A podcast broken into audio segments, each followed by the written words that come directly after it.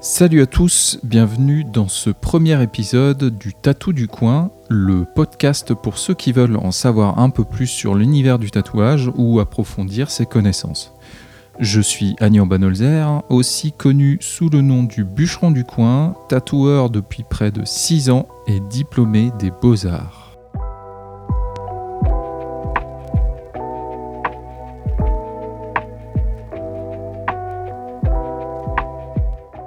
Alors, ça fait plusieurs années que je me pose la question de faire un podcast sur le tatouage. Déjà, je trouve que ce format est plutôt chouette. Ça me permet de discuter un petit peu avec vous euh, et puis d'évoquer tous les, tous les fantômes, si vous voulez, toutes les choses qui me hantent un petit peu dans ce milieu et que j'aimerais approfondir euh, avec vous. Alors, pour vous présenter ce podcast, j'aimerais euh, tout d'abord relever les cinq points qui seront un peu le fil rouge de tous les prochains épisodes que j'aimerais sortir à une cadence de, on va dire, deux par mois, un par mois. On va voir euh, selon le temps qui met un parti euh, bah, avec le travail à côté, ma famille et puis tout le reste. Bon, comme point numéro un, je pense qu'il est tout d'abord important d'éveiller un peu plus les gens à l'univers du tatouage. Beaucoup ne connaissent pas tous les styles et euh, je vois beaucoup de gens qui franchissent la porte d'un shop euh, ben, pour les mauvaises raisons. J'estime que ça peut aider beaucoup euh, les tatoueurs aussi d'avoir des clients plus informés, des clients plus à même de choisir correctement un tatoueur pour son style, pour le style qu'ils veulent eux aussi, et à mieux se rendre compte de, euh, de ce qu'ils ont envie au final. Donc tout ce que ça va faire, c'est affiner vos choix en tant que client et vous éviter de vous retrouver avec un tatou finalement qui ne vous plaît pas. En deuxième point, j'aimerais aussi lever le voile sur certaines zones d'ombre. Alors, il y aura l'hygiène, la technique et les soins.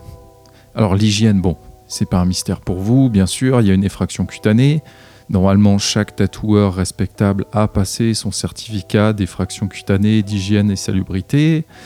Euh, donc ça, il y a le petit papier qui est accroché dans votre shop. Regardez bien qu'il soit là, mais on va pouvoir en discuter bien sûr plus en profondeur.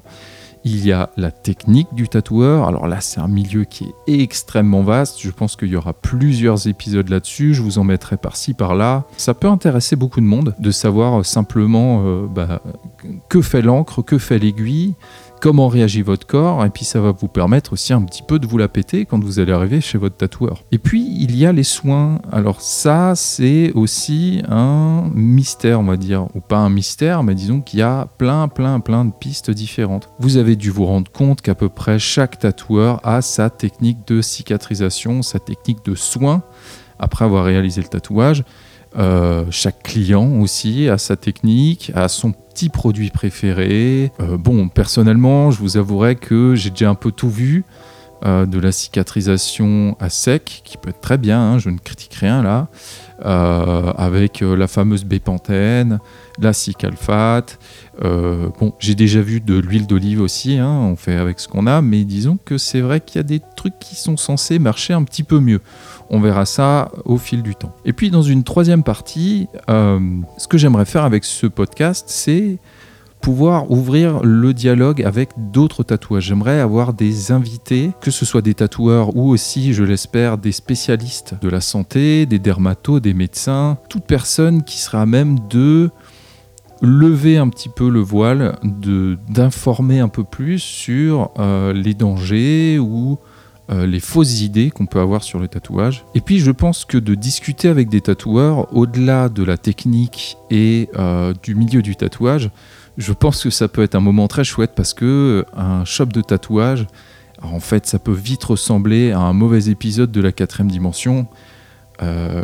bon, j'ai pris cette ref parce que je suis un vieux con, mais ça peut vite ressembler à la fête à la saucisse on voit un peu passer euh, des phénomènes, on va le dire comme ça, et c'est toujours marrant de se euh, partager ces expériences les plus folles, les plus farfelues. En quatrième partie, là on va rentrer dans un truc un petit peu plus philosophique, euh, moi que j'aime beaucoup d'ailleurs, mais j'aimerais pousser la discussion du tatouage dans le monde de l'art dans ses lettres capitales. On dit que tout est art aujourd'hui et que ça a tendance à tirer un petit peu dans tous les sens.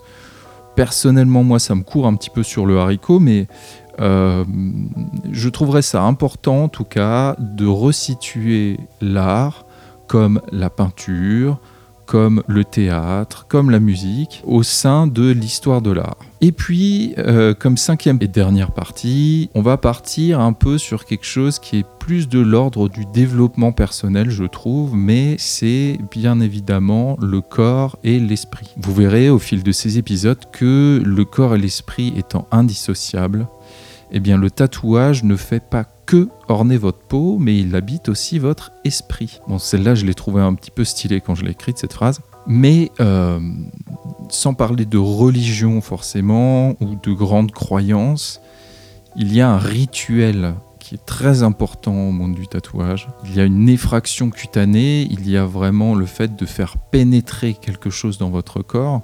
Vous savez que euh, il y a longtemps, on tatouait les points d'acupuncture sur les corps pour pouvoir traiter les gens quand ils avaient un problème, pour qu'ils puissent se traiter eux-mêmes. Le tatouage a cette fonction comme ça de soin, euh, cette fonction cathartique qui est très très importante, qu'il ne faut surtout surtout pas négliger, qui pour moi est sans doute même un des points les plus importants euh, puisque vos tatouages peuvent représenter un malheur de votre vie ou un moment de joie. Ça peut vous aider à surmonter certains moments, à rendre hommage. N'oublions vraiment pas le rapport du corps et de l'esprit dans l'univers du tatouage. En ce qui me concerne, pour mon parcours et pour me présenter de façon très rapide, euh, j'ai toujours été attiré par le monde de l'art, je dessine depuis que je suis très jeune. J'ai donc bien sûr orienté mes études vers un bac littéraire, et puis je suis passé par une fac d'art plastique, comme tout jeune bien perdu qui sait pas trop quoi foutre de sa vie. Euh, cela dit, ça m'a permis d'expérimenter des choses assez folles. J'ai fait de l'égyptologie, j'ai fait de l'iconographie, de l'iconologie et tous les cours d'histoire de l'art qui vont avec, bien entendu.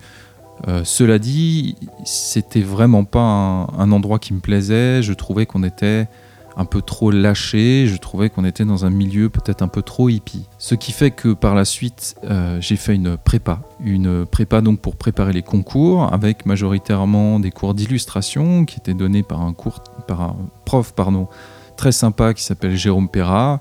Il y avait entre autres aussi de la gravure euh, sur lino, euh, et puis, bien sûr, de la sensibilisation à l'art, aux nouvelles, à l'aquarelle, au dessin, euh, au croquis, à l'étude anatomique. Euh, tout ça dans le but de préparer un concours qui m'a permis d'aller aux Beaux-Arts de Mulhouse, où j'ai fait trois ans pour finalement décrocher ma licence des Beaux-Arts de Mulhouse. Suite à ça, j'ai fait un virage assez drastique puisque je suis parti dans la musique pendant pas loin de 15 ans. Euh, avec mon groupe de musique que vous connaissez peut-être qui s'appelle Colt Silvers. On a fait un bout de chemin, on a voyagé beaucoup dans le monde, ça m'a apporté énormément de, de bagou, de choses. J'ai pu euh, vraiment voir une belle partie de ce monde.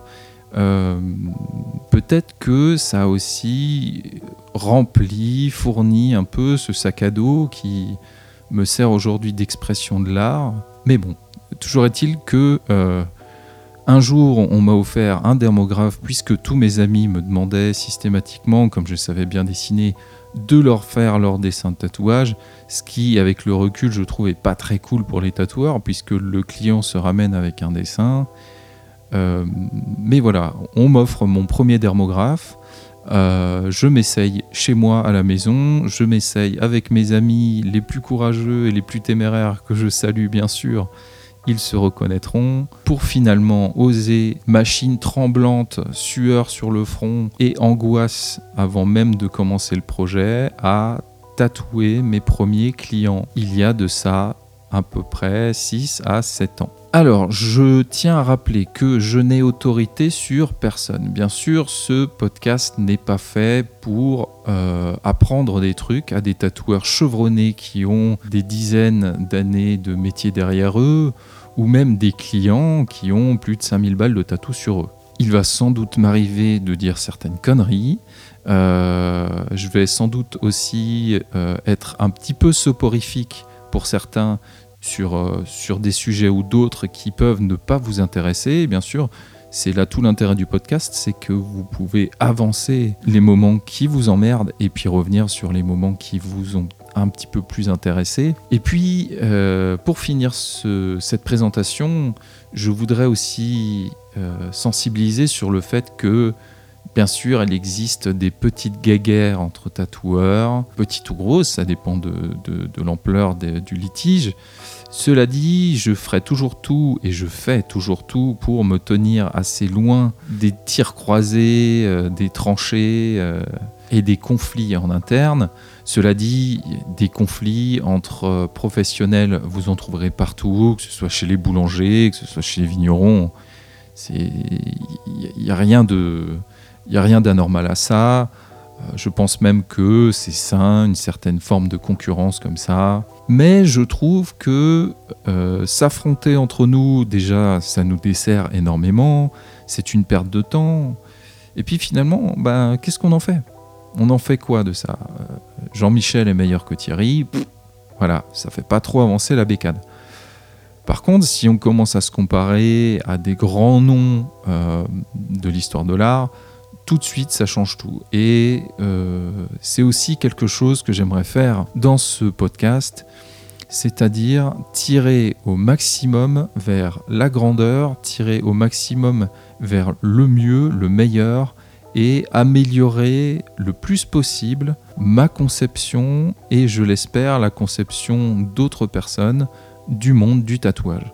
Bon, en gros, vous l'aurez compris, ce podcast est un podcast sur le tatouage, mais aussi un petit peu plus, parce que de temps, on va aussi un petit peu se la péter, on va aussi un petit peu aller voir plus loin, on va essayer d'approfondir certaines choses qui n'ont pas encore été assez creusées, je trouve. Et puis, j'essaierai au maximum de vous donner des conseils, des façons d'appréhender aussi vos sessions de tatouage et de vous assister au maximum dans votre quête du tatouage parfait. Voilà, c'est tout pour moi. J'espère que tout a été assez clair. Si vous ne me suivez pas encore, Allez bien sûr voir ma page Instagram où je suis le plus prolifique, ma page Instagram Le Bûcheron du Coin Tatou. N'hésitez pas à liker mes derniers posts, à laisser un commentaire, à partager, ça m'aide beaucoup beaucoup pour le référencement et à être bien plus visible. Sur ce, je vous dis au prochain épisode, prenez soin de vous.